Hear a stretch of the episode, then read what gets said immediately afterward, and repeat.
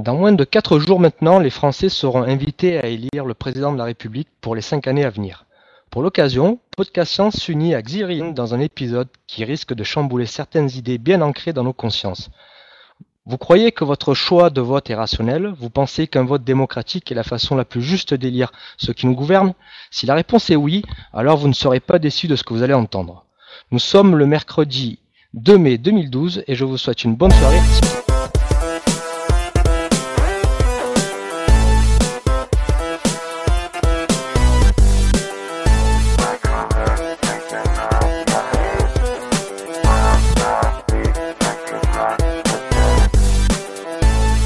Bonsoir tout le monde, c'est euh, Marco qui vous ouvre les portes de Podcast Science ce soir. Alors ce soir, c'est va être un dossier euh, spécial euh, élection. donc comme je l'ai dit en intro, nous avons David, alias Xilrian, l'auteur de, des deux excellents podcasts 12 minutes 2 et Vie artificielle, qui est avec nous. Salut David. Bonjour. Toujours trop de... mais bonjour tout le monde. Et puis, bien sûr, il y a aussi Hélène. Salut Hélène. Salut. Il y a aussi Alan. Salut Alan. Salut Marco, salut tout le monde. Et puis il y a, enfin j'espère qu'il est là, euh, Nico. Salut. Salut. Ah ça va, parce qu'on avait des problèmes de micro tout à l'heure, ça a l'air d'aller. Euh, donc bah, je pense que le, dossier va prendre pas mal de temps, donc euh, on va peut-être pas perdre de, temps, on va commencer de suite. Je crois que c'est Alan qui commence en premier. Alors, c'est moi qui ouvre les feux, ouais. Ça, ça, va être un dossier en trois volets, un dossier à trois voix. Donc, moi, je m'occupe du, du, premier sujet. En parenthèse, tout ça, c'est fait à l'initiative de Nico, qui a pensé à inviter euh, David, alias Xilrian. Et, et c'est plutôt bien, quoi. Ça, ça va détonner par rapport aux, aux, épisodes habituels. Donc, moi, je vais commencer tout de suite en posant la question est-ce que la démocratie est démocratique? La première partie de ce volet euh, s'intitule Pourquoi est-ce qu'on vote à gauche ou à droite? Donc pour ce premier bout de dossier, on, va s'interroger pendant quelques minutes sur les motivations qui nous poussent à voter à gauche ou à droite. Je suis parti d'un livre que j'ai lu l'été dernier, qui est écrit par une superstar du mouvement sceptique américain, le psychologue et historien des sciences Michael Shermer au charmant titre à rallonge, je devrais te le faire prononcer, Marco, The Believing Brain, From Ghosts and Gods to, politi to Politics and Conspiracies, How We Construct Beliefs and Reinforce Them as Truths. Il n'a encore pas été traduit, mais quand il le sera, ce sera quelque chose comme Le cerveau qui croit, des fantômes et des dieux à la politique et aux conspirations. Comment nous construisons des croyances et les transformons en vérité. C'est un livre qui explore les mécanismes facilement, fascinants de la croyance chez l'être humain et qui s'appuie sur des centaines de travaux scientifiques. C'est un vrai bijou de vulgarisation, franchement je vous le recommande. Et un chapitre tout entier est consacré à la question des croyances derrière les affiliations politiques. Et c'est ça qu'on va explorer ensemble maintenant. Donc Mike Shermer ne parle pas exactement de gauche et de droite, mais euh, de libéralisme et de conservatisme, États-Unis oblige. Euh, c'est sans doute un peu simpliste de transposer un pour un libéral égal gauche et conservateur égal droite, car certaines nuances devraient quand même être prises en considération. Par exemple, en Europe, quand on est de droite, on se balade pas forcément avec une arme à feu et on ne passe pas nécessairement tous ses dimanches à l'église. Mais bon, selon les chercheurs cités plus loin dans le dossier, c'est un découpage qui tient quand même la route. Le chapitre sur les croyances en politique commence par une série de stéréotypes pour poser le décor, genre si vous êtes libéral, vous lisez le New York Times, vous détestez George W. Bush et Sarah Palin, vous reconnaissez le rôle de l'homme dans le réchauffement climatique, vous êtes pour la redistribution des richesses par les impôts, etc. Au contraire, si vous êtes conservateur, bah vous êtes anti-avortement, pro-peine de mort, climato-sceptique et vous souhaitez moins d'intervention de l'État.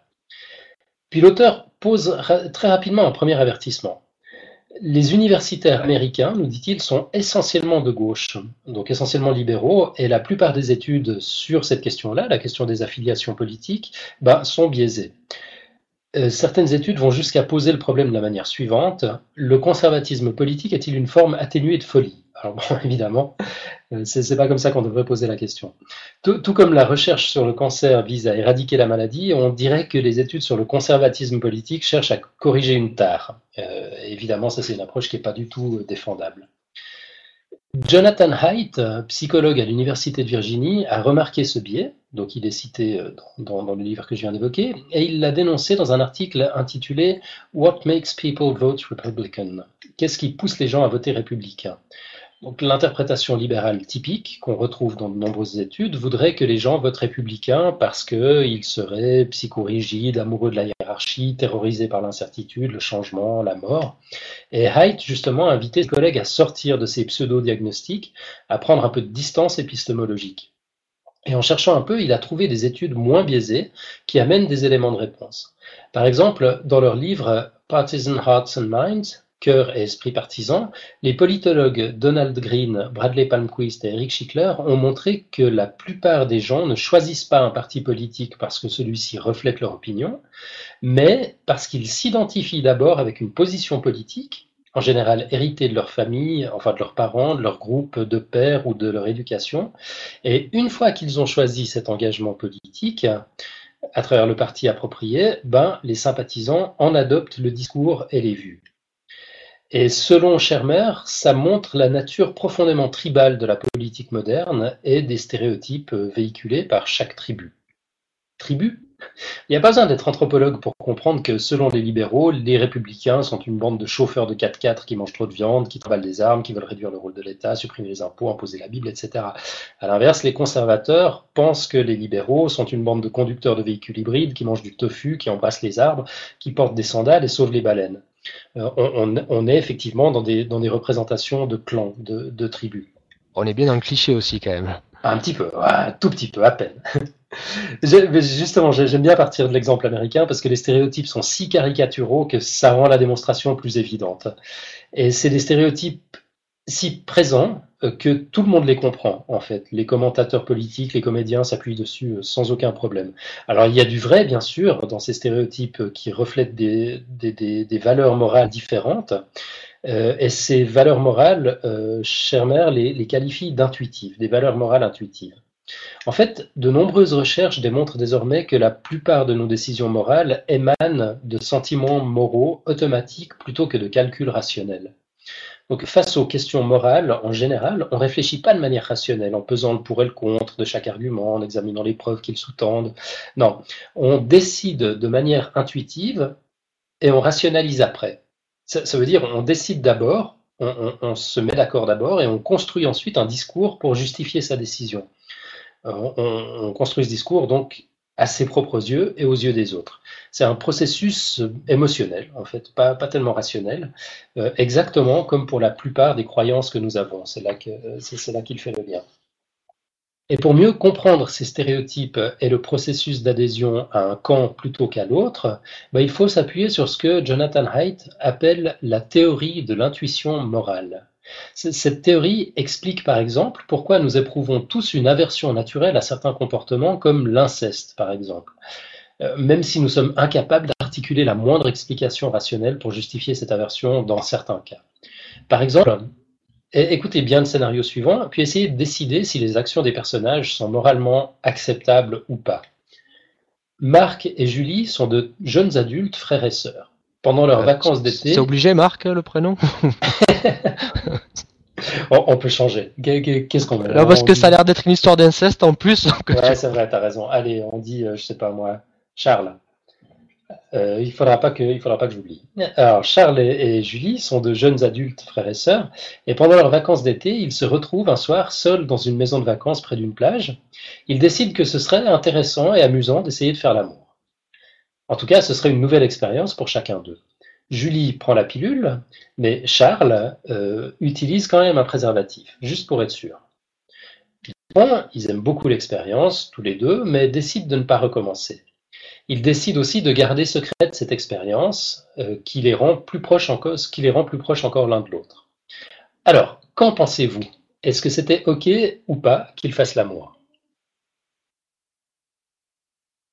Ben euh, ouais, je te dirais non, mais bon, comme comme tu as dit au début, euh, trouver une justification euh, concrète, ouais, c'est pas évident quoi. Ça a l'air plus de ça découle, ça a l'air plus de découler de, de, de, de la culture quoi que que d'une raison rationnelle. Ouais, c'est même plus profond que la culture.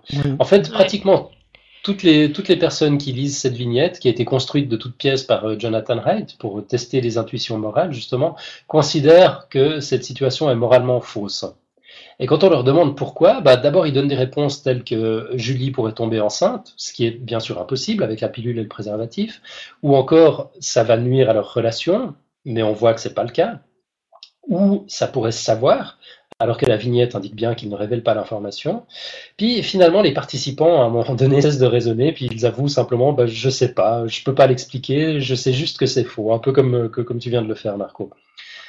Et cet exemple et de nombreuses recherches qui conduisent à des résultats similaires ont amené Haidt à conclure que l'évolution nous, nous, a dotés d'émotions morales pour nous permettre de survivre et de nous reproduire. Chez nos ancêtres du paléolithique, et même avant, à mon avis, mais lui parle du, du l'inceste conduisait à des mutations génétiques aux conséquences très graves. Et à l'époque, personne ne se doutait du mécanisme génétique sous-jacent, mais le tabou de l'inceste a évolué et empêcher nos ancêtres d'avoir des relations sexuelles avec leurs proches, en favorisant la survie des descendants de ceux qui allaient chercher leur tendre moitié hors de la famille. Haidt, en se basant sur de nombreuses approches, l'anthropologie sociale, la psychologie sociale, la psychologie évolutive, la philosophie, propose que, par extension, les fondements de notre sens du juste et du faux, donc les, fondements de la morale, s'appuient sur cinq systèmes psychologiques innés et universels. Et c'est là qu'on revient à notre problématique gauche-droite, car ces tendances politiques s'inscrivent clairement dans ces systèmes psychologiques. Le, premier de ces systèmes psychologiques, c'est la protection face au mal. C'est une traduction un petit peu euh, minable de harm slash care, mais j'ai pas trouvé j'ai pas trouvé mieux à proposer. Je suis désolé. Si quelqu'un a une idée, je suis preneur. Il s'agit en fait de notre capacité de mammifères sociaux à ressentir la douleur de l'autre. On a développé un sens de l'empathie et de la sympathie avec notre capacité de nous mettre à la place de l'autre et d'imaginer sa souffrance et son réconfort, en tout cas les, moyens de le réconforter. Et ce premier système est à la base de vertus morales telles que la générosité, la gentillesse, le soutien affectif. Donc ça, c'était le premier. Il y en a cinq. Hein. Le deuxième, c'est, euh, enfin, l'auteur l'intitule Justice et réciprocité. Donc c'est un système qui est basé sur le processus évolutif d'altruisme réciproque, le, cas le plus connu, c'est je te gratte le dos si tu me grattes le dos. Et cela a finalement donné des sentiments authentiques d'échange, euh, juste ou faux, ou plutôt juste ou injuste. Et c'est la fondation même des idéaux politiques de justice, de droit, enfin des droits, et de l'autonomie individuelle. En troisième position, on a, enfin en troisième système, on a la loyauté de groupe, c'est un système basé sur notre longue histoire d'espèces tribales, capable de former des coalitions sans cesse remises en question. On a développé une propension à créer des amitiés au sein du groupe et des inimitiés à l'égard des membres d'autres groupes. Et ce système crée un effet bande de frères au sein d'un groupe et sous-tend les notions de patriotisme et de sacrifice au nom du groupe. Le quatrième système, c'est l'autorité et le respect. Euh, il est dû à notre longue histoire de primates, et notre longue histoire aussi d'interactions sociales hiérarchisées. Nous avons développé une tendance naturelle à respecter l'autorité et à faire preuve de déférence à l'égard des leaders et des experts. Et nous suivons les règles édictées par ceux qui se trouvent au-dessus de nous dans la hiérarchie sociale. Ce système moral est à l'origine de la capacité de diriger ou de suivre, ainsi que de l'estime pour les autorités légitimes et le respect des traditions. Et puis le cinquième système, intitulé, euh, il est intitulé Pureté et sacré. Les, contours de ce fondement moral-ci sont dessinés par la psychologie du dégoût et de la contamination. Nos émotions ont évolué d'une manière qui nous attire vers le propre et qui nous éloigne du sale. C'est ce qu'on trouve derrière les religions, qui poussent vers des idéaux moins charnels, donc entre guillemets plus élevés. C'est le fondement aussi de l'idée que le corps est sacré, est sans cesse menacé par des activités immorales et autres contaminations. C'est ce qu'on retrouve euh, un peu par extension dans l'engouement pour le bio, par exemple. On veut que, tout soit pur, que tout ce qu'on mange soit pur et non contaminé. Et année après année, à l'Université de Virginie, euh, Jonathan Haidt et son collègue Jesse Graham ont étudié les opinions morales de plus de 118 000 personnes dans une douzaine de pays de toutes les régions du monde et ils ont trouvé cette différence systématique entre les libéraux et conservateurs et par extension, puisqu'ils ont aussi étudié d'autres régions du monde, dans d'autres cultures, entre les sympathisants de gauche et ceux de la droite. À gauche, on a de meilleurs scores qu'à droite sur les systèmes 1 et 2, donc protection face au mal et justice réciprocité. Mais à gauche, toujours, on est moins bon qu'à droite sur les valeurs 3, 4 et 5, c'est-à-dire loyauté de groupe, autorité, respect et pureté sacrée. À droite, en revanche, on est à peu près au même niveau sur chacun des cinq systèmes, mais on est un peu plus bas qu'à gauche sur 1 et 2 et un peu plus haut qu'à gauche sur 3, 4 et 5. C'est un test que vous pouvez faire vous-même. Euh, sur un site qui a été monté par Jonathan Haidt et ses collègues, qui s'appelle yourmorals.org. Donc, bah, bien sûr, il y, a le, lien dans le dossier qui, en parenthèse, est, déjà posté euh, sur euh, podcastscience.fm. Euh, c'est un petit peu compliqué à trouver parce qu'il y, y, a tout plein de tests. Donc, il faut se rendre d'abord sur la page Explore Your Morals. Et puis, c'est le premier lien du deuxième tableau, euh, Moral Foundations euh, Questionnaire.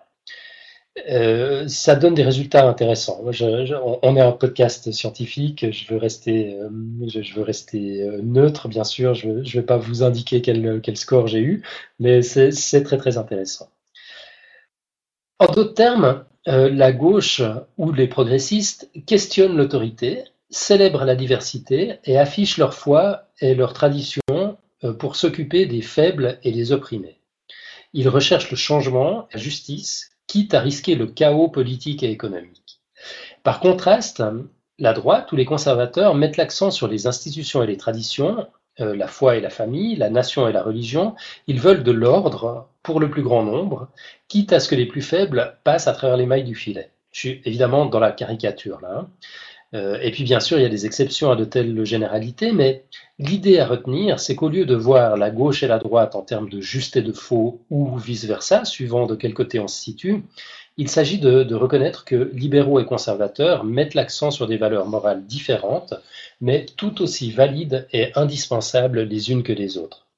Donc au lieu d'opposer la gauche et la droite comme nous le faisons dans les démocraties occidentales, on peut se demander si on n'aurait pas meilleur temps, comme le suggère Jonathan Haidt dans une vidéo TED que vous trouvez en bonus à la fin du dossier précité, euh, si on n'aurait pas meilleur temps donc de reconnaître que les deux sont l'expression de certains traits moraux et que l'une sans l'autre ou l'autre sans l'une n'a aucun sens et que euh, l'une contre l'autre, bah, évidemment, n'est qu'une perte d'énergie et de temps. Les religions orientales l'ont compris depuis, longtemps, enfin je dis religion, on pourrait dire système philosophique. La gauche et la droite pourraient se marier et se compléter comme s'unissent et se complètent le yin et le yang, par exemple, comme Vishnu et Shiva dans l'hindouisme, ou comme le disait le maître bouddhiste Sengsan, euh, qui vivait au, 7e siècle avant notre ère, si vous voulez que la vérité se révèle à vous, ne soyez jamais pour ou contre, la lutte entre pour et contre est la pire maladie de l'esprit. C'était ma petite minute philosophique, mais je ne vais pas rafler la vedette à Marco euh, en finissant sur une quote qui est même pas en anglais. Donc je terminerai pas là-dessus, juste encore deux mots pour indiquer que cette théorie de l'intuition morale de Jonathan Haidt et de ses collègues est une théorie prometteuse et bien accueillie euh, dans, dans, les milieux concernés, mais encore relativement jeune et en constante évolution. De peur d'avoir négligé des systèmes moraux importants, par exemple, les auteurs ont ouvert un concours aujourd'hui terminé, qui invitait d'autres chercheurs à critiquer le modèle ou à l'améliorer. Et ils ont reçu de nombreuses contributions, dont certaines tenaient la route, et ils ont versé en février, dernier un chèque de 500 dollars à chacun des trois contributeurs lauréats. C'est dans tous les cas des psychologues et ethnologues de prestigieuses universités américaines, qui ont proposé euh, d'ajouter au modèle un système liberté-oppression, un système gaspillage, notamment pour l'aversion au gaspillage de nourriture, et un système propriété-possession.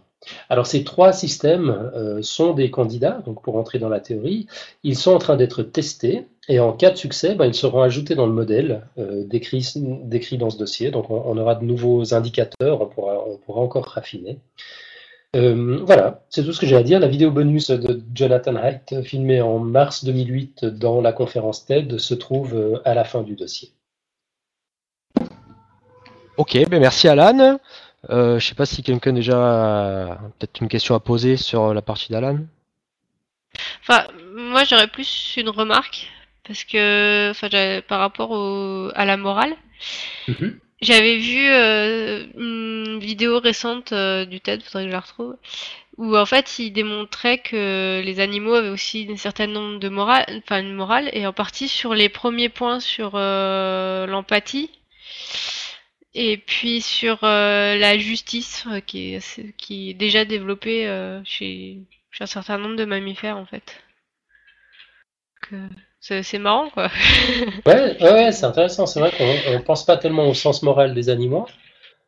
Bah, on a l'impression que c'est très humain comme enfin voilà que c'est humain alors qu'au final euh, ne serait-ce que le tabou de l'inceste euh, c'est absolument pas humain c'est ça se retrouve dans plein dans plein d'espèces c'est vrai c'est vrai ouais, mais on a peut-être un peu tendance à avoir cette vision anthropocentrique de, de ne voir que l'homme alors qu'en fait il y a on s'aperçoit chaque jour qu'il y a beaucoup d'animaux qui ont des réactions euh, vraiment très similaires ouais.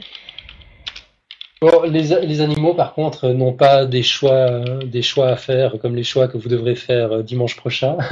non, ils n'ont pas les mêmes soucis, c'est vrai. Donc voilà, moi je voulais juste apporter ma petite euh, contribution euh, dans, dans, ce dossier en indiquant que finalement euh, le choix de voter à gauche ou à droite n'est pas forcément aussi rationnel que, que, que ce qu'on pourrait imaginer. Mais écoute, moi je suis plutôt d'accord avec ce que tu viens de dire. Il y a certaines choses qui m'ont plu. Euh, on va peut-être enchaîner. Je crois que c'est Nico qui passe ensuite. C'est ça, a priori c'est moi si mon micro est d'accord. Ouais, ok, bon on va, on va tenter alors. Ben voilà.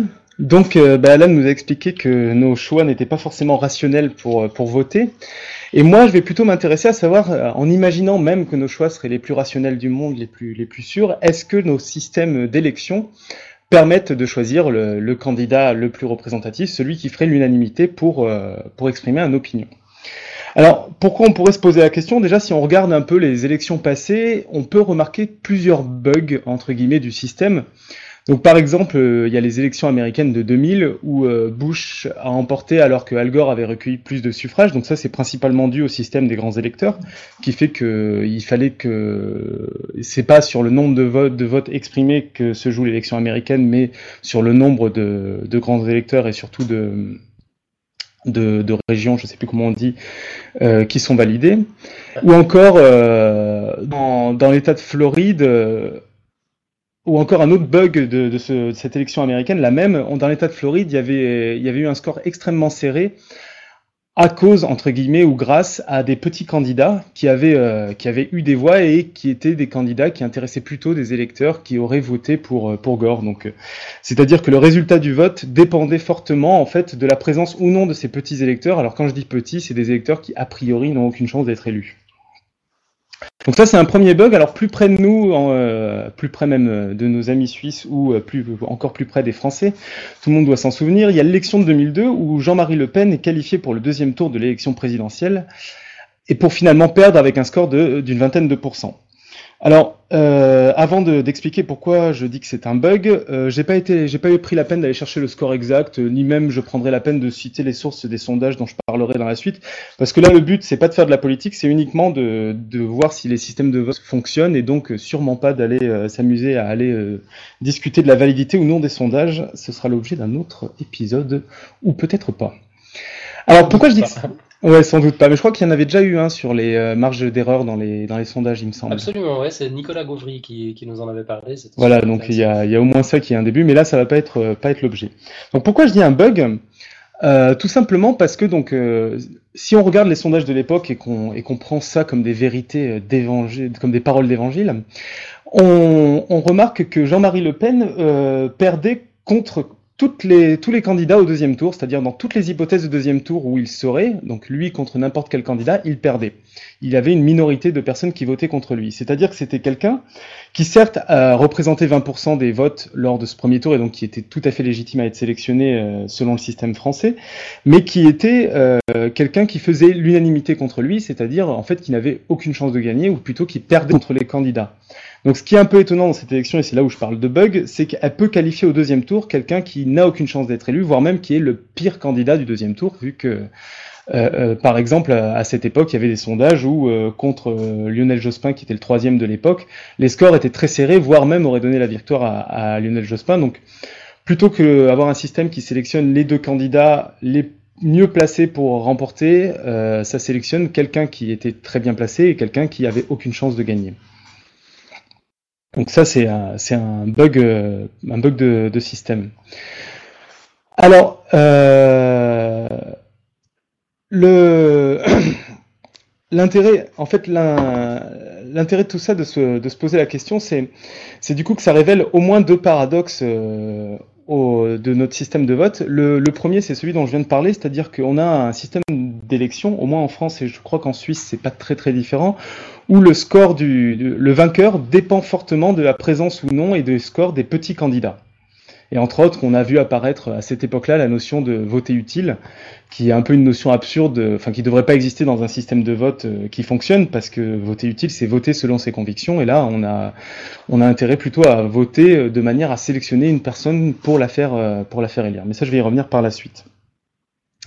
Alors, un deuxième paradoxe euh, de ce système qui explique à quel point euh, ce, truc qui est vieux de au moins 150 ans, alors j'ai essayé de trouver la source du scrutin majoritaire, j'ai pas trouvé, mais ça existe au moins depuis le premier président de la République, à savoir euh, Napoléon.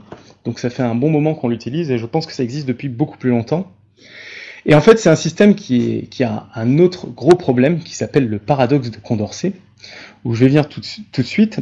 C'est que euh, on peut, dans, ce type d'élection majoritaire, à partir du moment où il y a trois candidats, eh ben, il peut y avoir tout le temps une majorité de mécontents, quel que soit le candidat choisi.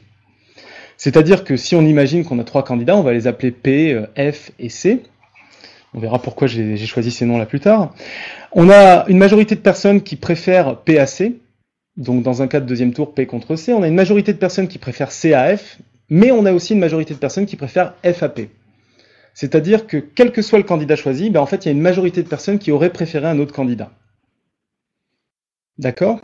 Euh, En fait, en fait euh, j'ai l'impression que chacun aurait une victoire en, en affrontant les, deux autres. Voilà, c'est-à-dire qu'en fonction de qui serait contre le deuxième tour, il aurait une victoire. Il y a un cycle. Alors, une face, euh, en fait, ce, type de cycle, on, on l'a tous déjà rencontré une fois dans notre vie. C'est ce qui se passe pour le jeu pierre-feuille-ciseaux. C'est même ce qui le rend intéressant.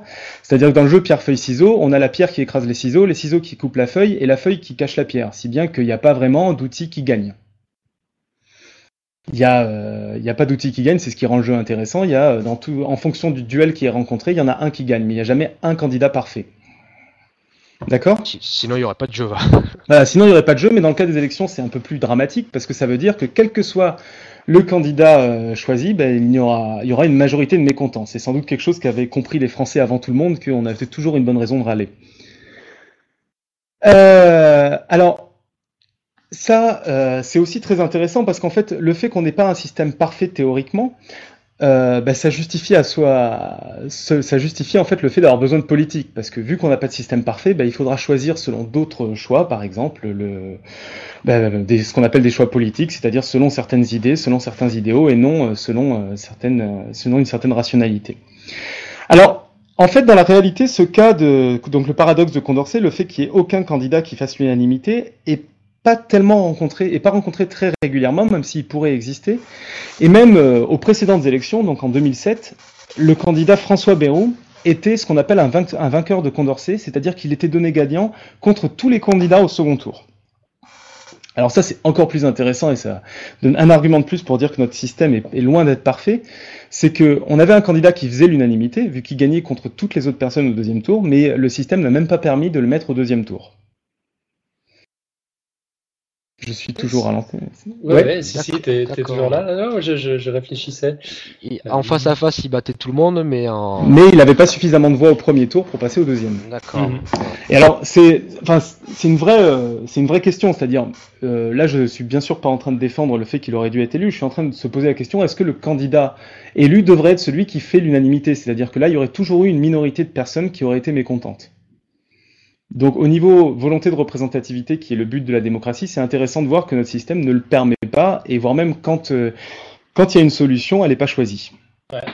Donc ouais, ce que tu es en train de nous dire, c'est que finalement le résultat, le, résultat de l'élection n'est pas représentatif de ce que souhaitait la majorité. Si on, leur, si on leur posait la question, la majorité à ce moment-là aurait c'est ça. En 2007, en tout cas, c'était le cas. Et, euh, et en 2012, euh, ou dans les autres élections, c'est plus compliqué parce qu'il peut y avoir le paradoxe de Condorcet, mais en tout cas, il n'y a rien qui assure que le, le, candidat vainqueur est celui qui représente le mieux l'opinion.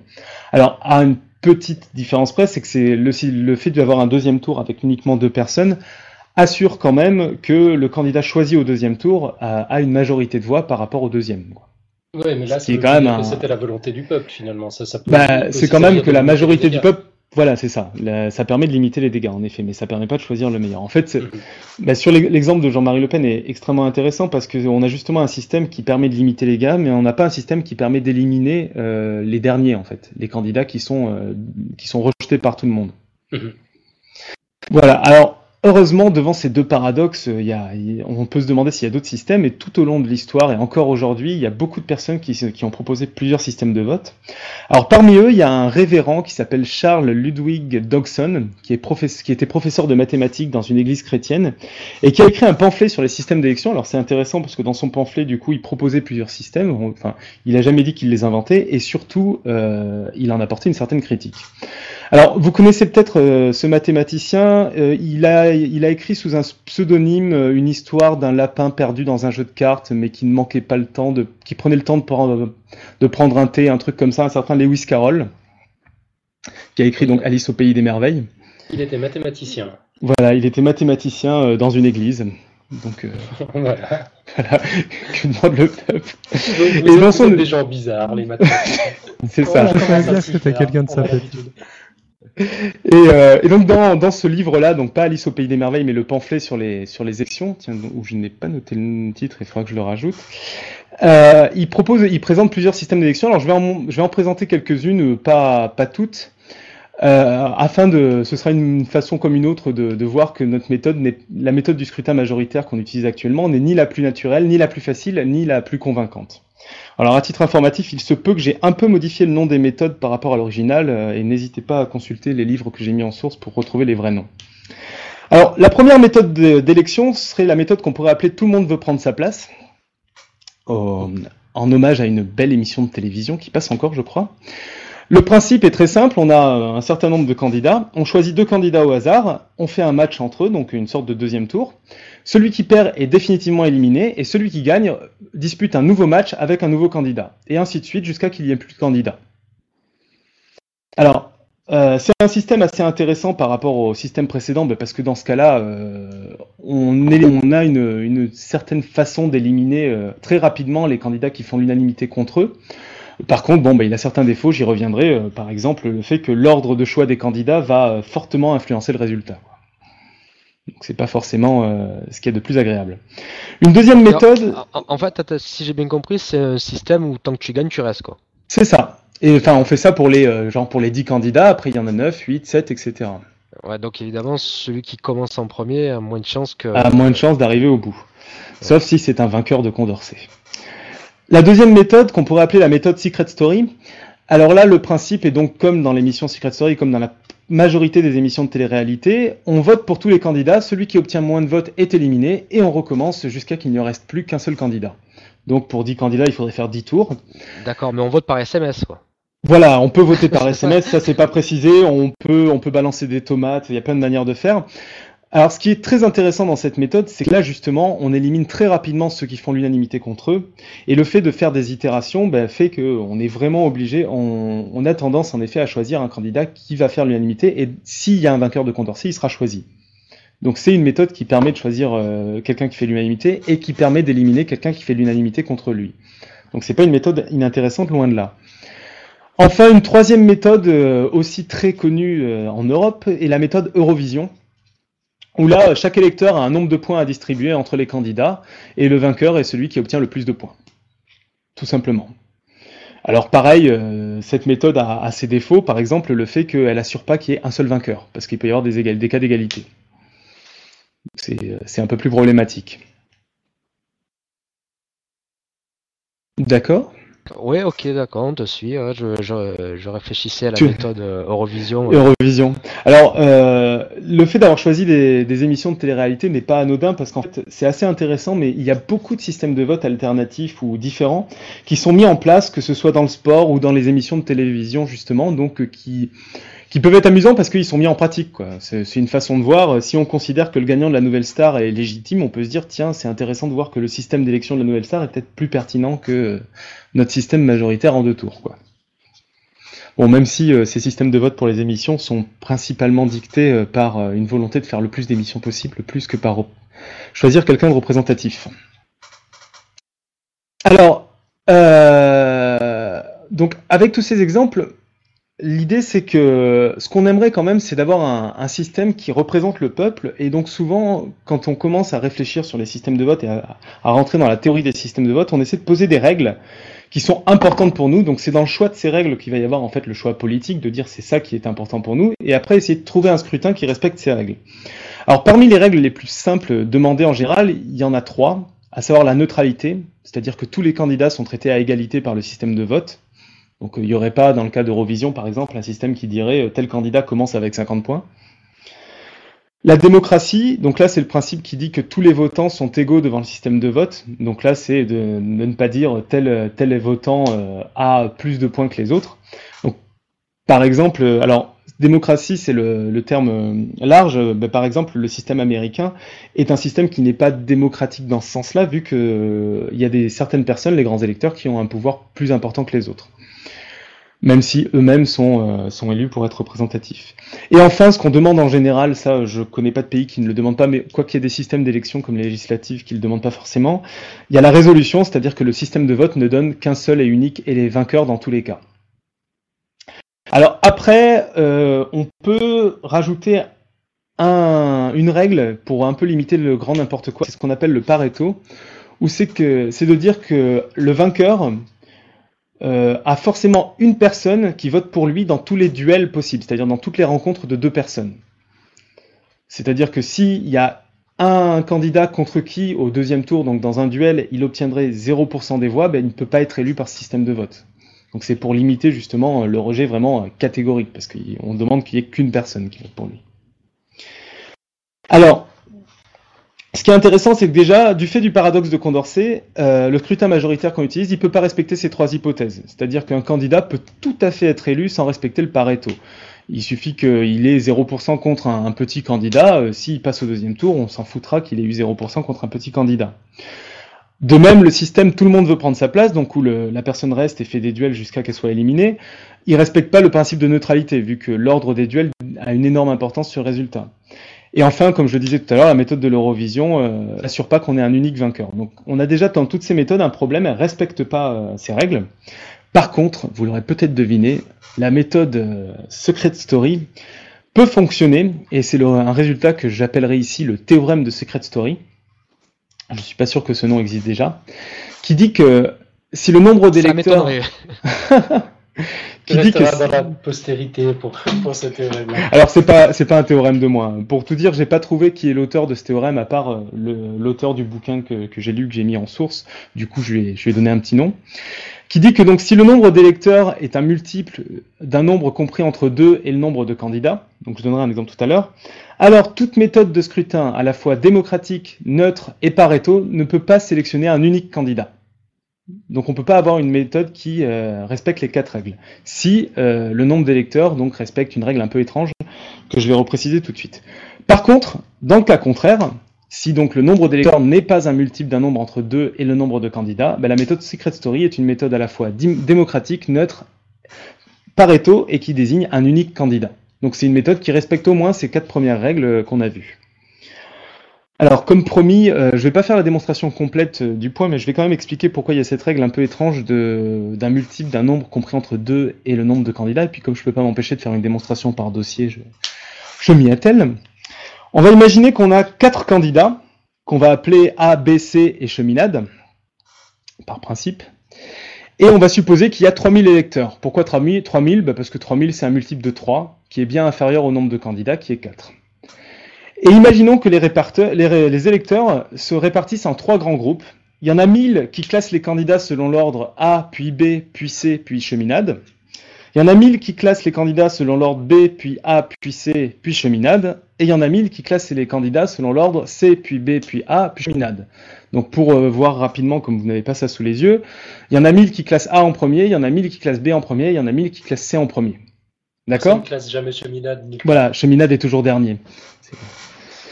Ça pourrait être une règle absolue, mais je crois qu'il n'y a pas de théorème sur ce résultat-là. C'est adapté quand même un peu de la réalité, c'est ça? C'est ça.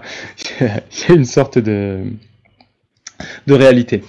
Alors, euh, là, ce qui est intéressant, c'est quand on a cette configuration-là, donc des électeurs, étant donné qu'on a un système qui est Pareto, on sait que le vainqueur ne peut être que parmi A, B ou C. Ça peut pas être Cheminade parce que Cheminade ne gagne contre aucun des candidats. Et il n'y a aucun électeur qui le choisit comme premier candidat. Et après, d'après les principes de démocratie et de neutralité, donc du fait que tous les votants sont à égalité et que tous les candidats sont à égalité, on ne peut pas en choisir un parmi les trois vu qu'ils sont à égalité. Donc on est obligé de choisir soit les trois candidats, soit de tous les éliminer. Donc on est certain de ne pas avoir un seul candidat. Et c'est pour ça que le théorème dit que bah, si on a un multiple du nombre d'un nombre contre deux et le nombre de candidats, on ne peut pas euh, avoir une méthode qui est à la fois démocratique, neutre, euh, Pareto et qui donne un seul candidat. D'accord. je t'avouerai que je relirai deux trois fois. Voilà, fouiller dans le dossier. En gros, euh, voilà, c'est ce qui explique. Mais par contre, ce qui est intéressant, c'est qu'on a, on a un théorème qui montre qu'il y a au moins un système de vote, le système Secret Story, qui a un avantage par rapport à notre système de vote, qui est que bah, il respecte ces quatre règles-là, qui sont des règles simples, mais c'est déjà un début. Alors malheureusement, euh, avoir un système de vote qui respecte ces règles simples va pas suffire. Euh, à cause d'un autre problème, c'est que, comme je disais tout à l'heure, depuis 2002 est apparue une notion qui s'appelle le vote utile. Alors le vote utile, c'est une notion un peu étrange, je ne sais pas si vous en avez beaucoup entendu parler en Suisse ou si ça se dit aussi. aussi. Bah, en, tout cas, en Suisse romande, on est tellement influencé par la France que ouais, ouais, voilà. ça, se dit, je sais pas, par contre ailleurs, je ne l'ai pas entendu. Donc pour donner un exemple, le principe de vote utile, c'est que on a un candidat qui est notre candidat préféré, par exemple en 2012, je sais pas, un Jean-Luc Mélenchon, mais euh, on sait très bien qu'il a peu de chances d'être élu. Donc le principe du vote utile, c'est de se dire, je ne vais pas voter pour le candidat que je préfère, je vais voter pour un candidat que je préfère à d'autres et qui a plus de chances d'être élu, en l'occurrence François, Hollande, parce que c'est à gauche et à gauche. Et donc, c'est-à-dire qu'on ne vote pas selon ses opinions, mais on modifie ses opinions pour avoir plus de chances de faire élire un candidat qu'on préfère. En d'autres termes, on essaie de manipuler le système, et on s'amuse plus à jouer à une élection plutôt qu'à voter selon ses opinions. Ce qui est assez problématique, hein, parce que le principe du coup, euh, c'est qu'on n'a plus une élection qui va représenter les opinions du peuple, mais qui va où on va avoir une bande de 60 millions de joueurs qui vont essayer d'être plus malins que les autres. alors, ce que ça donne. Et alors, euh, ce qui est un peu malheureux, c'est que tous les systèmes que j'ai présentés depuis le début sont sensibles à la manipulation. C'est-à-dire que c'est des systèmes où un électeur, si il connaît tous les choix des autres électeurs, peut, en modifiant son vote, vote améliorer le résultat en sa faveur. C'est ça qu'on appelle manipulation, c'est si on connaît tout ce que font les autres, on peut modifier le vote pour améliorer le résultat de sa faveur en ne votant pas sincèrement. Alors, une question qui du coup s'est posée, c'était de se dire, est-ce qu'il existe un système de vote robuste à la manipulation où un électeur n'a aucun intérêt à voter autrement que sincèrement? Alors la réponse à cette question a été apportée en 1973 par deux Américains, et c'est là où arrive le premier moment de gloire de Marco. Tu vas nous donner le nom des deux Américains? Euh, D'accord, alors attends, c'est euh, Gibard, ou Gibard, Gibard et Satterthwaite. Voilà, je ne répéterai pas, donc c'est deux Américains qui ont démontré qu'il y a au moins, que quand il, dès qu'il y a trois candidats, la seule méthode robuste à la manipulation est le système dictatorial. Alors attention, C'est joué. Alors dans cette phrase, faut faire un peu attention. Autant manipulation que dictatorial veulent pas dire forcément ce qui est dans le langage courant. D'ailleurs, manipulation, c'est ce que je viens d'expliquer. Et dictatorial, c'est un système de vote où un seul électeur décide de l'issue du vote. C'est lui qui choisit complètement. Donc c'est pas exactement un dictateur tout puissant parce qu'on le fait voter quand même, mais il y a que lui qui décide.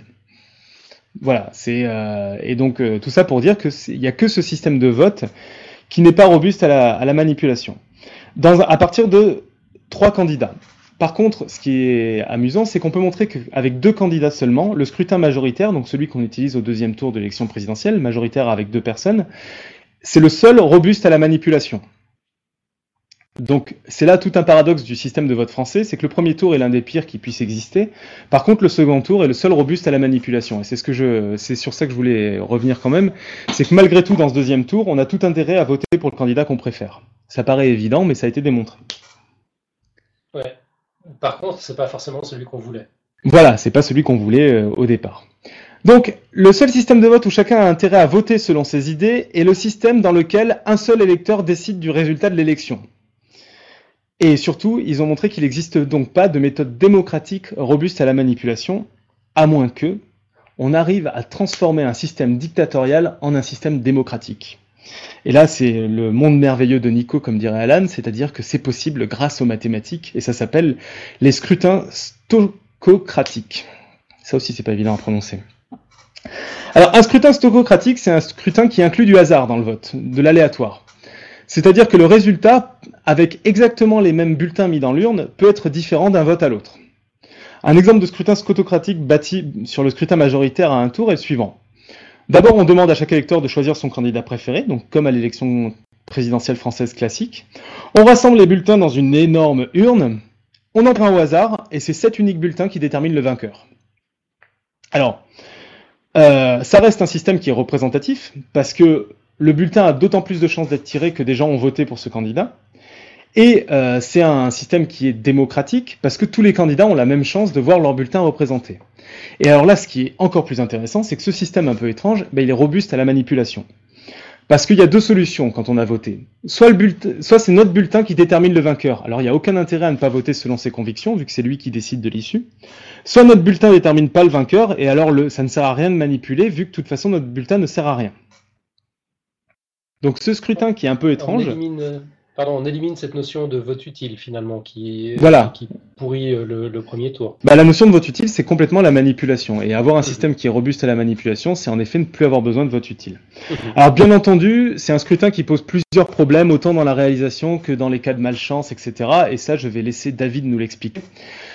Euh, et pour finir, bah, je dirais que c'est assez amusant de voir qu'il n'y a pas de système de vote parfait et qu'on est presque en arrivé à un résultat absolu démontrant qu'il n'y a pas de système parfait. Ça laisse de beaux jours à nos politiques pour essayer de justifier euh, par, la, par la parole qu'un système est meilleur qu'un autre, vu qu'on ne trouvera pas la meilleure solution technique. Voilà, je ne sais pas s'il y a des questions sur cette deuxième partie sur les paradoxes mathématiques du vote. Euh.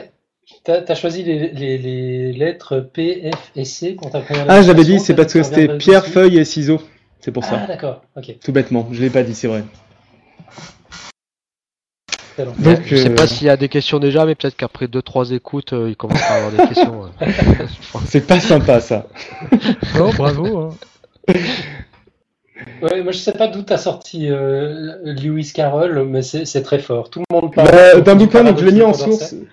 C'est un bouquin qui est pas du tout facile à lire. C'est des vrais maths. Euh, une version simplifiée de ce bouquin dont je me suis pas mal inspiré aussi, c'est un article qui a été sur Images des mathématiques, qui est un site très bien. Mais, euh, mais voilà, c'est dans ce bouquin où euh, il cite mine de rien Lewis Carroll et tu fais quoi? Lewis Carroll a parlé des systèmes de vote, donc voilà. N'empêche, c'est vrai, Lewis Carroll et Secret Story dans une chronique sur les systèmes de vote. Voilà, c'est ce qui s'appelle être sport ou funky, ou sur la planète de Nico. C'est ça. Question de perspective. Voilà. Ok, bon. Ben... Eh ben, S'il n'y a pas de questions, on va passer à la suite alors avec euh, David. Ça marche. Euh, alors, je vais donc essayer de euh, vous parler de ce que Nico vous a présenté comme étant le système stococratique. donc, vous parlez de l'introduction du tirage au sort dans les systèmes de décision collective.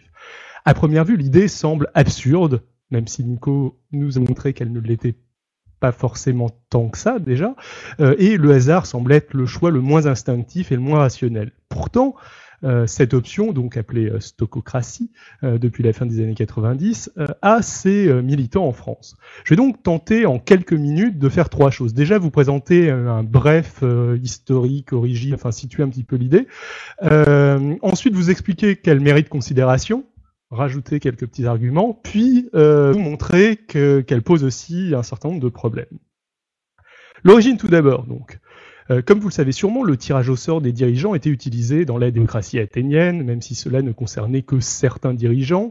Dans la définition que donne Aristote de la démocratie, qu'il ne portait pas tant que ça dans son cœur, il, fait, il y fait d'ailleurs euh, explicitement référence euh, au tirage au sort, je veux dire. L'usage du tirage au sort, à l'époque de la grandeur d'Athènes, était malgré tout assez limité. plus tard, le même système, semble-t-il, était largement utilisé dans les républiques de Venise et de Florence. De façon plus contemporaine, on l'utilise à l'heure actuelle dans de nombreux on, utilise à l'heure actuelle dans de nombreux pays le tirage au sort, par exemple pour déterminer, pour euh, sélectionner des jurés lors d'un procès. Euh, on l'utilise aussi parfois pour l'attribution de biens rares, par exemple euh, en cas de faible disponibilité d'un vaccin ou dans certains cas de transfert d'organes. J'ai entendu dire aussi que la création d'une assemblée tirée au sort a récemment été envisagée en Islande. En France, son militant le plus actif et sans doute le plus radical est euh, sûrement Étienne Chouard. Euh, je précise tout de suite que pour moi, Étienne Chouard est un personnage euh, assez contestable. C'est un professeur de lycée dont vous avez peut-être déjà entendu parler. Il s'était rendu célèbre en écrivant un texte appelant à voter contre le traité constitutionnel européen de 2005, ce que je ne porte pas vraiment à son crédit. Et il a par la suite relayé certaines thèses de, de Thierry Messerand, donc euh, conspirationniste du 11 septembre. Euh, malgré cela, cette défense du tirage au sort en politique mérite, il me semble, d'être considérée. Ce sera tout pour le, euh, pour le, le, contexte. maintenant, essayons de voir les avantages de ce système un peu à mi-chemin entre démocratie directe et démocratie représentative. Un petit mot sur quelque chose que je vais pas trop aborder par la suite, donc je vais surtout parler du tirage au sort pour choisir euh, nos dirigeants comme remplacement du vote. Euh, je ne vais pas tellement en parler pour choisir entre différentes décisions potentielles. Mais euh, néanmoins, un petit mot là-dessus. en dehors du domaine politique, John Elster, titulaire de la chaire de rationalité des sciences sociales au Collège de France, qui s'intéresse entre autres au système de décision collective et au tirage au sort, donne un exemple intéressant. Dans le cadre de la garde de l'enfant suite à un divorce, il propose de l'attribuer quand les deux parents souhaitent euh, obtenir la garde et hors cas extrême, euh, genre euh, un pédophile, un psychopathe, etc. Il, il, propose donc d'attribuer la garde par tirage au sort. Une fois encore, l'idée semble à première vue absurde. Il y a néanmoins au moins deux avantages. Déjà, la rapidité de ce mode de décision, ce qui permet donc de réduire la période d'instabilité qui est a priori reconnue comme euh, néfaste pour l'enfant. Ça permet aussi d'éviter euh, que, le parent qui ne recevra pas la garde subisse l'humiliation d'avoir été jugé par euh, la société comme étant un parent indigne en quelque sorte. mais donc j'ai dit que je ne m'attarderai pas là-dessus, donc je, poursuis. néanmoins, garder quand même ce, la, la, rapidité de, du tirage au sort et donc euh, l'humiliation potentielle euh, de, euh, de perdre euh, lors d'un vote seront euh, réévoqués par la suite dans un contexte légèrement différent. mais donc, je vais donc me concentrer sur le tirage au sort de dirigeants, de représentants. Quelle est donc l'idée de base? Eh bien que, pour de nombreuses raisons, nos dirigeants sont à l'heure actuelle sélectionnés non pas sur leur capacité à gouverner, mais sur leur capacité à se faire élire. Argument qui semble en effet se vérifier lorsque l'on suit les débats de l'Assemblée nationale sur un sujet sur lequel on a une certaine expertise. Certains l'ont peut-être fait, par exemple, lors des délibérations autour euh, où on pouvait voir que le, les, députés euh, parlaient de choses que, obviously, ils avaient pas l'air de maîtriser. De toute façon, il serait tout bonnement impossible d'élire des représentants ayant des expertises en tout. C'est pas possible. Euh, dans le système actuel, nos représentants sont donc censés non pas être sélectionnés sur leur capacité à gouverner, mais à, être capable d'acquérir une, expertise et de se renseigner sur les sujets abordés, par exemple lors du, dans le cadre du, vote de loi. On peut considérer que cela est aussi à la portée d'un citoyen normal. Si euh, pour voter une loi, je ne sais pas, sur euh, la limitation de, la vitesse sur les autoroutes, un député doit se renseigner sur le sujet, acquérir une expertise, on peut penser que euh, citoyen lambda pourra lui aussi se renseigner et acquérir une expertise. Mais je ne vais pas vraiment. Euh, euh pardon, euh, désolé, je me suis bourré dans mon texte. Euh, pas de souci. Ça c'est à peine mieux. Donc, je disais donc, euh, donc le euh, citoyen normal est aussi capable d'acquérir une expertise si jamais on considère que c'est euh, que c'est ça le rôle d'un député. ce point est un élément capital qui met en valeur une certaine équivalence, mais c'est pas une, un argument pour pour changer de système, vu qu'on parle juste d'équivalence entre le tirage au sort et le vote pour le moment. Cherchons donc d'autres arguments. Pour l'élection de dirigeants dans un petit groupe, par exemple une association, on pourrait réévoquer le fait de chercher à éviter le sentiment de frustration et d'humiliation qui accompagnent la défaite, euh, et ainsi empêcher que des questions d'ego nuisent à l'intérêt collectif. Si euh, euh, dans un petit groupe il y a des disputes suite à l'humiliation qu'ont subi certaines personnes au cours d'un vote, ça va pas être dans l'intérêt global du petit groupe, donc peut-être que vaut mieux choisir un dirigeant potentiellement moins bon, mais euh, par euh, ou qui fait moins l'unanimité, mais par tirage au sort. Cet argument semble moins valable au niveau de la politique nationale, même s'il y a un petit contre-exemple, c'est le cas de Nicolas Hulot euh, au sein des, des Verts, qui après sa défaite à la primaire a un petit peu claqué la porte du parti et plus ou moins refusé de s'impliquer dans la campagne. Donc ça peut jouer. Le tirage au sort permet aussi de limiter la professionnalisation et le carriérisme du monde politique. Si jamais on est tiré au sort, on peut difficilement faire carrière. Euh, or, euh, ces partisans considèrent généralement, les partisans du tirage au sort, je veux dire, considèrent généralement que la professionnalisation encourage ou permet tout un tas de choses mauvaises comme la corruption, l'influence des lobbies, la négociation. Ce qu'on appelle la négociation, c'est par mmh. exemple, euh, je n'ai aucun le une loi sur la suppression des radars euh, me semble mauvaise, mais euh, je m'en fous un peu, donc j'accepte de voter euh, pour la suppression des radars en échange que que d'autres députés acceptent, euh, en échange de mon soutien, de voter pour une loi, par exemple, je sais pas, sur les HLM euh, que je, que je juge capitale. Ce qui fait qu'au final, peut-être que ces deux lois n'avaient pas, la, pas la majorité, mais elles vont être acceptées tous les deux, toutes les deux suite à une négociation, ce qui n'est pas euh, la logique du système démocratique, on va dire. Euh, l'idée est aussi qu'il existe une usure du pouvoir et qu'un dirigeant initialement bon ne le, restera pas indéfiniment. Euh, donc, euh, donc tout, tout, ça, c'est des inconvénients de la professionnalisation. par ailleurs, les partisans du tirage au sort considèrent que désirer ardemment exercer le pouvoir est une caractéristique importante des, politiciens professionnels et serait en soi une attitude suspecte. Enfin, l'élection euh, amène euh, les politiciens à avoir une logique euh, professionnelle, à avoir une logique clientéliste et à soutenir des projets de loi qui maximiseront leurs chances d'être réélus plutôt que ceux qui vont dans le sens de ce qu'ils pensent être l'intérêt collectif. De manière évidente, le tirage au sort réglerait aussi les questions de parité ou de représentation des minorités. de même, il permettrait d'éviter l'homogénéité des formations, l'effet Sciences Po, et peut-être avoir une plus grande diversité donc des idées dans le euh, dans l'Assemblée par exemple. Euh, dans ce cas, les questions de cumul des mandats ou du non-renouvellement des mandats ne se posent plus vraiment non plus.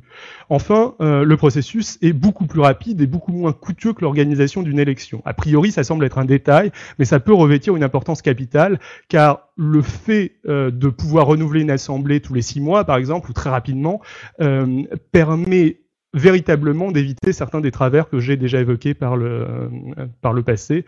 Euh, ça permet aussi de réunir des assemblées thématiques, de se tirer au sort euh, différentes assemblées, une part thématique par exemple, des, des, choses qui seraient pas possibles dans le cadre d'une élection parce que euh, on n'aurait pas les ressources nécessaires, le temps nécessaire pour faire voter tout un tas de personnes aussi fréquemment. J'espère vous avoir convaincu. Je, je vais vite parce que je, crois que j'ai plus beaucoup de temps. Euh, J'espère vous avoir convaincu que le système mérite considération. Attardons-nous maintenant sur les défauts d'un tel système. Le premier généralement évoqué est de tirer au sort des incompétents ou des gens dangereux. Cette crainte me semble justifiée si l'on parle de tirer au sort l'exécutif ce qui me semble de toute façon assez dangereux et irréaliste. Mais ça ne l'est pas si jamais on tire au sort une assemblée, il n'y aura pas une, euh, une proportion plus élevée euh, de, euh, disons, euh, euh, individus dangereux dans cette assemblée que dans la population française que l'on a que appelé à voter que dans les systèmes actuels on appelle à voter. Car si jamais on considère par exemple qu'on peut faire des référendums dans l'ensemble de la population, on peut aussi tirer une assemblée au sort. On peut aussi tirer une assemblée le pourcentage d'individus dangereux n'a pas de raison d'être plus élevé. Euh, pour écarter, euh, par contre, euh, l'idée du tirage au sort de l'exécutif, qui semble entre autres défendu par Étienne Chouard, j'avancerai un autre contre-argument. Souvent, un ministre dirige une administration. On peut difficilement imaginer qu'un citoyen tiré au sort pour être ministre donc, puisse avoir de l'autorité sur des hauts fonctionnaires. Diriger euh, le ministère des Affaires étrangères nécessite des compétences particulières. Tirer au sort des citoyens pour exercer ces fonctions aboutirait sans doute à laisser le pouvoir à l'administration de ces ministères et mènerait à un système finalement assez peu démocratique. Là, on n'est pas dans une logique d'acquérir une expertise. Il faut que l'expertise, on l'ait à mon sens déjà. Euh, il faut aussi remarquer qu'il existe une multitude de façons d'introduire le tirage au sort en politique. Nico en a d'ailleurs posé une tout à l'heure, qui cumule vote et tirage au sort, et qui représente un certain nombre d'avantages, comme celui d'inciter les citoyens à ne pas se livrer à des calculs politiques et à exprimer pleinement leur avis. Attendons-nous maintenant sur le tirage au sort d'une assemblée. Se pose déjà le problème de la légitimité. Est-ce qu'un Parlement tiré au sort serait perçu comme légitime? À l'heure actuelle, il me semble que la réponse est non. Néanmoins, si, la solution, si cette solution est vraiment la meilleure, il est possible d'augmenter la, légitimité d'un tel système par l'éducation et l'explication de ses avantages. Je me souviens aussi que, en école d'ingénieur, j'ai fait une école d'ingénieur, on nous expliquait qu'on allait nous apprendre à apprendre. Euh, et il me semble que si le système actuel ne sélectionne pas nos dirigeants sur leur capacité à gouverner, il existe un filtre implicite sur le niveau de diplôme et que ce filtre permet d'avoir une, population qui a, par les études, été au moins un petit peu sélectionnée sur sa capacité à apprendre et peut-être, euh, en moyenne, plus euh, capable d'apprendre vite, d'assimiler vite de nouvelles connaissances que la moyenne de la population population française, disons même si je pense qu'il y a une multitude d'exceptions. Euh, ensuite, euh, ça reste à prouver et on n'est pas non plus obligé de penser que ce serait une mauvaise chose, mais il est également possible qu'un Parlement tiré au sort subirait davantage l'influence des médias. Euh, bon. Maintenant, je vais vous parler des problèmes pratiques, des questions pratiques qui vont se poser si jamais on imaginait mettre en place un tel système. Euh, si on imagine tirer au sort un Parlement, euh, il y a tout un tas de questions qui se posent. Doit-il être consultatif? Doit-il avoir un veto suspensif, Doit-il avoir tout le pouvoir législatif, le partager avec un Parlement élu? Doit-on tirer au sort dans l'ensemble de la population ou parmi des candidats? Tirer au sort parmi des volontaires inciterait les partis politiques à maximiser leurs chances en, en présentant un maximum de candidats, tandis que tirer au sort dans l'ensemble de la population risque de sélectionner des parlementaires faiblement motivés? Si l'on tire au sort parmi l'ensemble de la population, faut-il laisser aux gens la possibilité de refuser de participer Si l'on accepte le refus, faut-il, en cas de refus, euh, retirer au sort euh, le, le, nouvel, le nouveau parlementaire, disons, euh, dans l'ensemble de la population, ou remplacer un artiste unijambiste protestant de plus de 50 ans par un autre artiste unijambiste protestant de plus de 50 ans? La solution bien clichés aussi. la, solution semble irréaliste, euh, surtout sans fichage de la population, euh, tandis que la première solution ne partirait euh, le, la même la même catégorie de personnes, disons, introduit un biais dans le sens où je ne sais pas, peut-être que les mères au foyer seront moins susceptibles d'accepter quand elles sont tirées au sort de d'exercer d'exercer la charge parce que elles veulent continuer à s'occuper de, de, leurs enfants. Dans ce cas-là, on aura donc une assemblée où euh, les mères au foyer seront sous-représentés par rapport à l'ensemble de la population, ce qui peut, euh, ce qui peut être un problème. Euh, faut-il exclure les prisonniers, les schizophrènes, les personnes possédant un casier judiciaire? De quelle taille doit être l'Assemblée? Une Assemblée trop grande empêche ses membres de réellement débattre.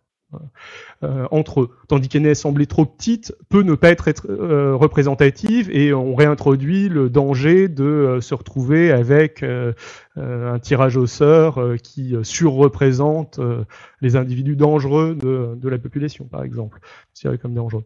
Euh,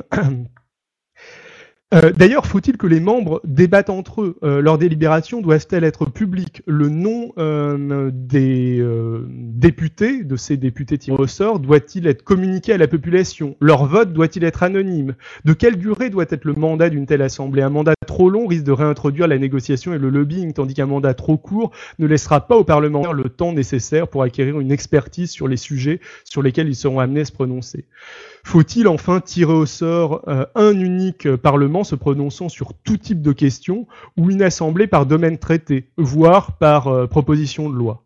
Je vous laisse longuement méditer sur cette liste de questions euh, sans y apporter de réponse pour l'instant, même si j'ai bien sûr mon avis, et conclure en affirmant que si le tirage au sort permet un certain nombre d'avantages non négligeables, les modalités de sa mise en place laissent apparaître des dangers potentiels comparables à ceux de la sélection classique euh, de représentation par le, de sélection des représentants par le vote.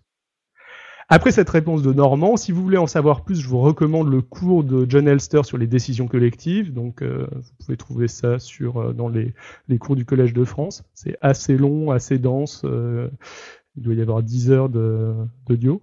vous pouvez aussi regarder les vidéos d'Étienne Chouard qui contiennent des éléments intéressants, mais aussi pour moi des affirmations gratuites. Euh, enfin, je vous conseille tout particulièrement une note d'une trentaine de pages euh, de Gilles Delannoy pour Fondapol, euh, s'intitulant Le retour du tirage au sort en politique. Vous pouvez retrouver tout ça sur le site de Podcast Science. Voilà, j'espère ne pas avoir été trop long et pas trop confus. Ah, non, c'est parfait, David. Merci à toi. Ouais, bah, super sujet, super intéressant. Euh, d'ailleurs, euh, à, première vue, c'est vrai que le, un suffrage aléatoire, ça paraît un peu, euh, un peu bizarre comme système, mais je sais pas, en t'écoutant, je me dis que ce soir, j'ai trouvé un sujet de réflexion pour m'endormir. non, je, pour euh, terminer sur une note euh, plus personnelle, euh, je pense que imaginer un système juste basé sur le sur le, tirage au sort ne marcherait sûrement pas. Par contre, introduire du tirage au sort, par exemple, avoir une assemblée supplémentaire qui ne soit que que consultative ou qui n'ait que le, qui n'ait que le pouvoir de repousser le, le, vote d'une loi pourrait être quelque chose intéressant qui pourrait peut-être euh, équilibrer certains pouvoirs. Mais bon, c'est euh, une question assez compliquée. Ok, euh, est-ce que quelqu'un a des questions? Il y a eu tellement de questions de la part de David déjà. que moi, moi, j'en ai plus. En fait, euh, c'est vrai, j'ai trouvé l'idée très incongrue a priori quand j'en ai entendu parler la première fois. J'ai vu une ou deux vidéos d'Etienne Chouard, puis je me suis dit, ouais, tiens, pas con finalement. Euh, mais là, c'est vrai que je me rends compte en entendant toutes ces questions sur la mise en application que le, le, le, modèle est encore loin d'être validé. C'est peut-être une fausse bonne idée encore à ce stade. Peut-être. Ouais, c'est peut-être encore loin, mais enfin, en tout cas, la réflexion euh, qui en découle est intéressante, je trouve. Ah ouais, et puis ce que j'adore, c'est qu'on se pose ces questions. Quand, quand tu, tu, posais la question euh, des individus dangereux tout à l'heure, David, je ne pouvais pas m'empêcher de penser à certains politiciens. Euh, c'est une question qu'on devrait peut-être se poser avec les, les, outils démocratiques actuels aussi. Mmh, tout à fait, oui. Alors, ah oui, vas-y, euh, excuse-moi. En, un mot, euh, l'idée qui est défendue, donc euh, entre autres par Chouard et par d'autres personnes, que le, généralement dans les milieux altermondialistes, on va dire, que le fait de vouloir à tout prix acquérir le pouvoir qui est une caractéristique des, euh, politiciens, euh, ne devrait pas être quelque chose qui nous inspire confiance et pas stupide euh, en fait. C'est-à-dire que le, enfin, surtout que les politiciens sont pas forcément des idéologues. généralement, les les gens qui inventent des, des systèmes politiques sont plutôt dans le domaine, je sais pas, de de la sociologie, de l'économie et sont généralement pas des pas des politiciens actifs.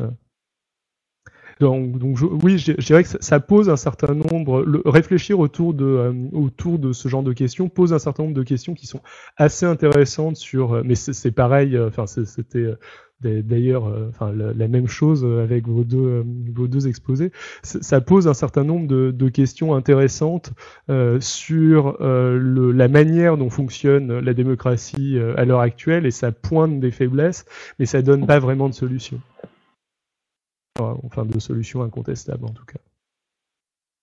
Il me semble. Alors, juste Jean-Charles, on a une question en fait sur la chatroom de Roigada qui demande en fait si, euh, si ça existe déjà un tel système, si ça a déjà été testé. Euh.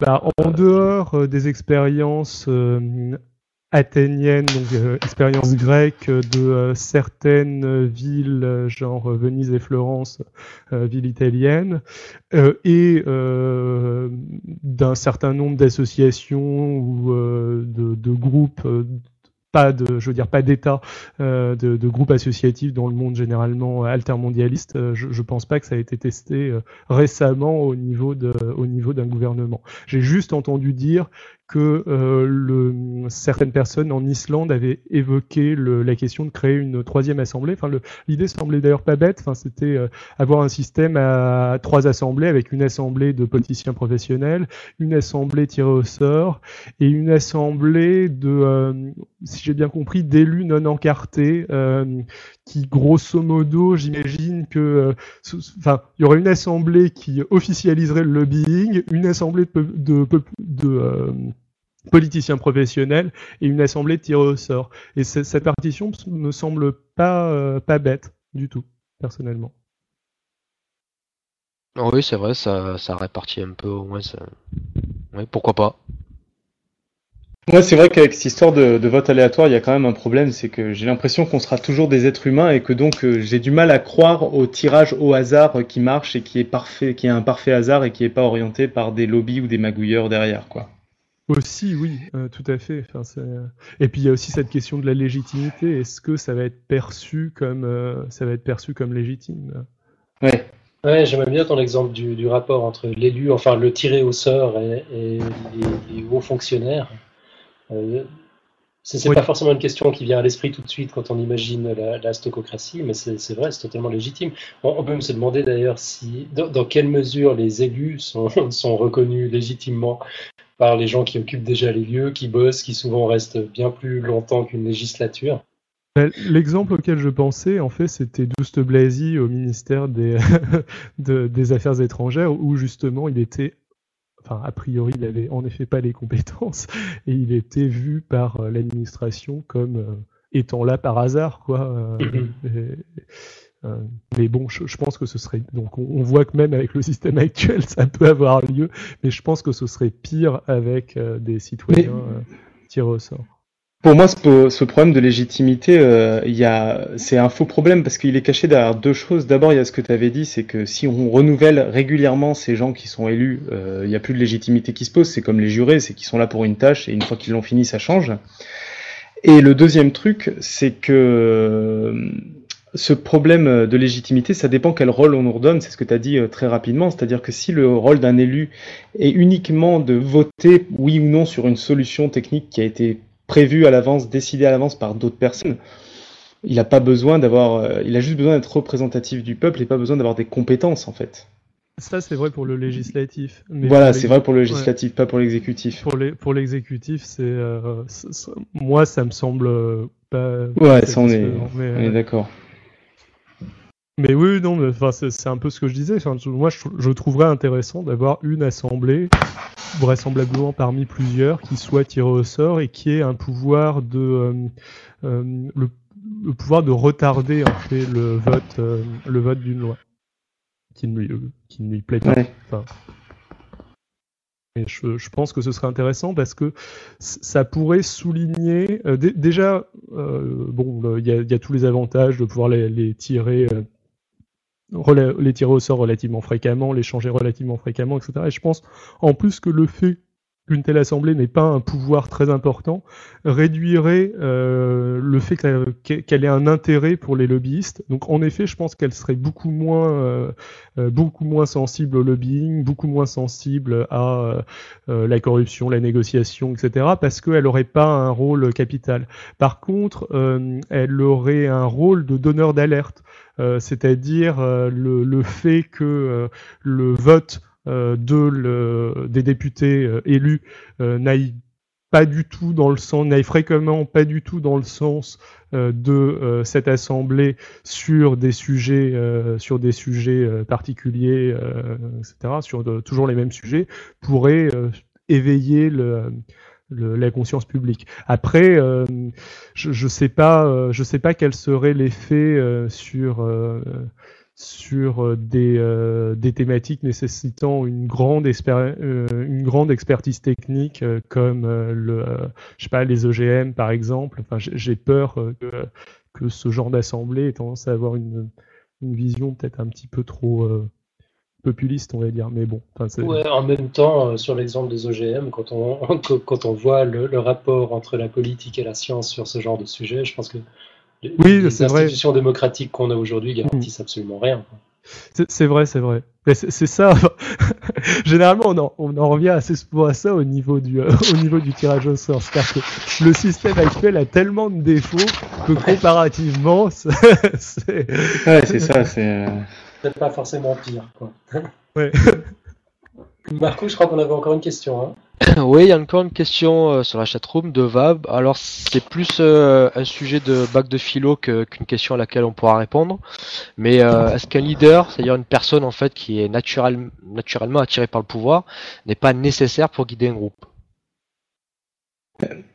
Bonne question. Euh... Moi, je sais pas. Euh, en fait, moi, je connais des associations qui fonctionnent pour choisir leur président et ça fonctionne plutôt bien, c'est-à-dire qu'il arrive à se devenir leader, où le système est que les gens votent, mais il n'y a pas de candidat.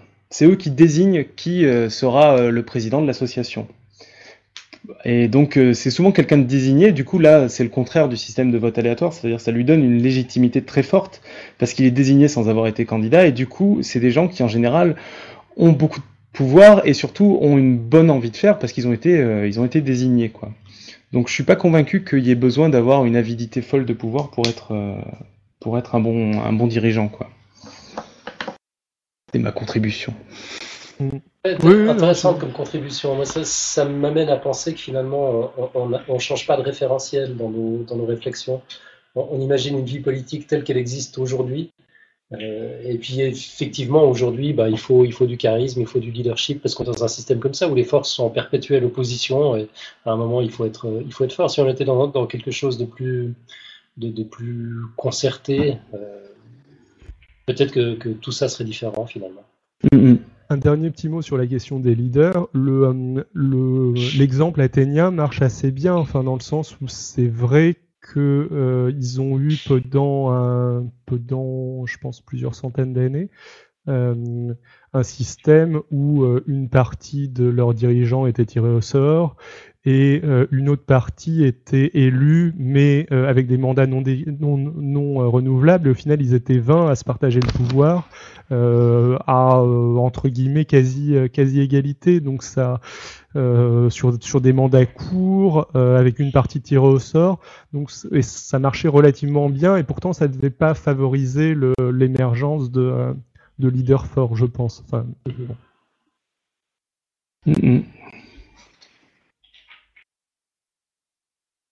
Ok.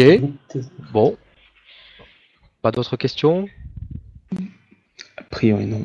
A priori, non. Alors, euh, on va continuer. Alors, pour rappeler euh, que, pour annoncer plutôt qu'il y a sur le site de Podcast Science, euh, vous pourrez voir une illustration de Lucille, la nouvelle illustration.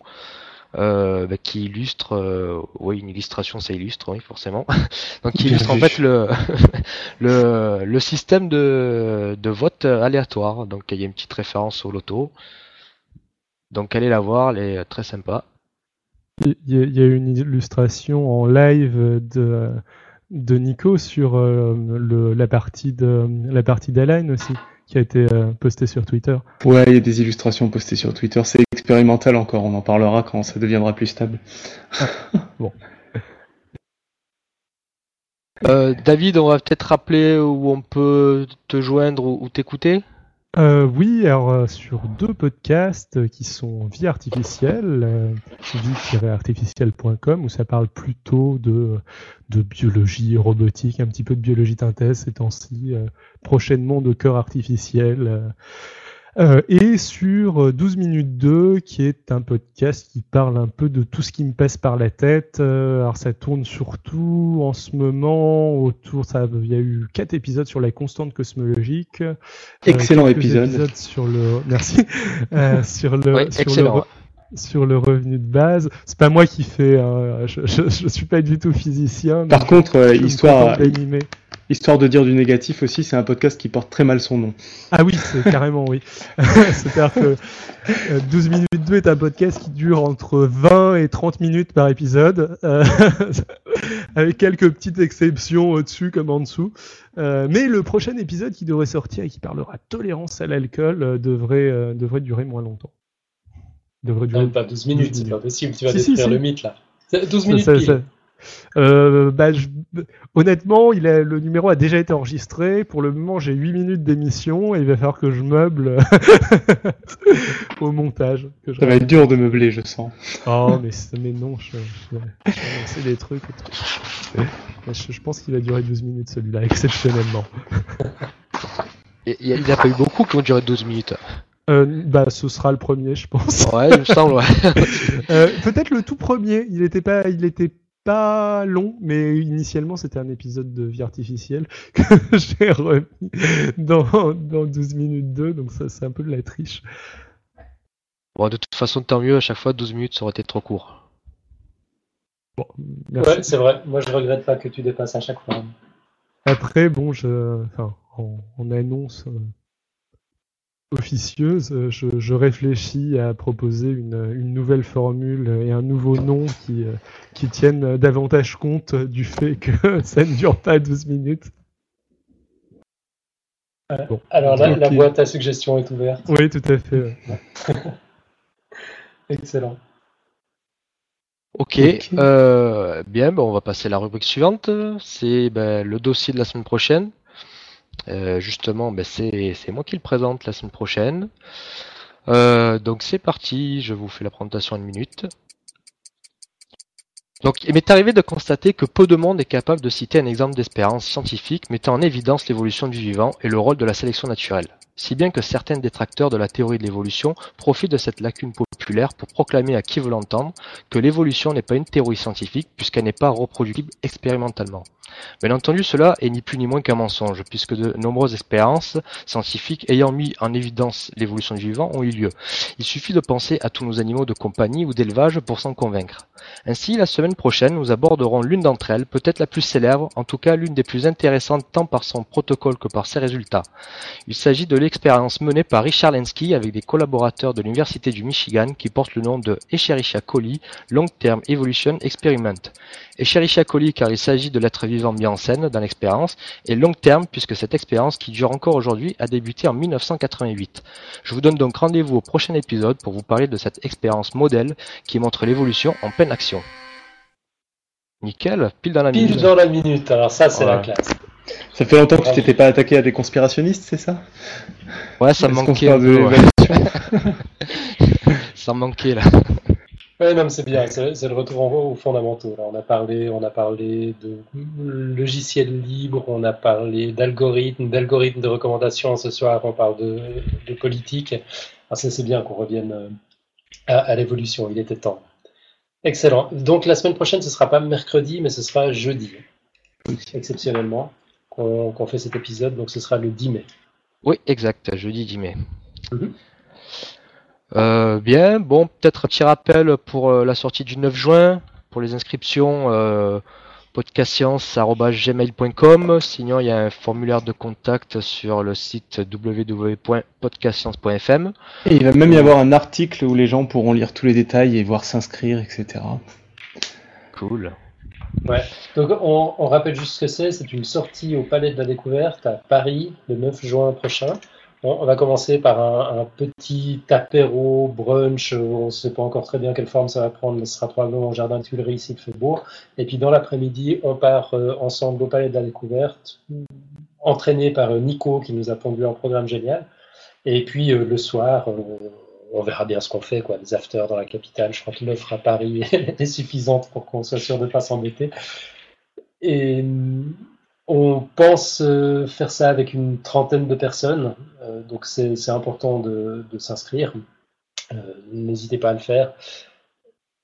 Voilà. Ok. quoi, t'as perdu? Ah non, t'es toujours là. Non, non, je, suis là, je suis là. ok, bien, on va passer à la suite F1. à moins que tu aies quelque chose à rajouter, Alan? Non, non, passons, passons, à la suite F1. Eh bien, ben, suite est fait avec euh, la traditionnelle cote. En anglais de Marco.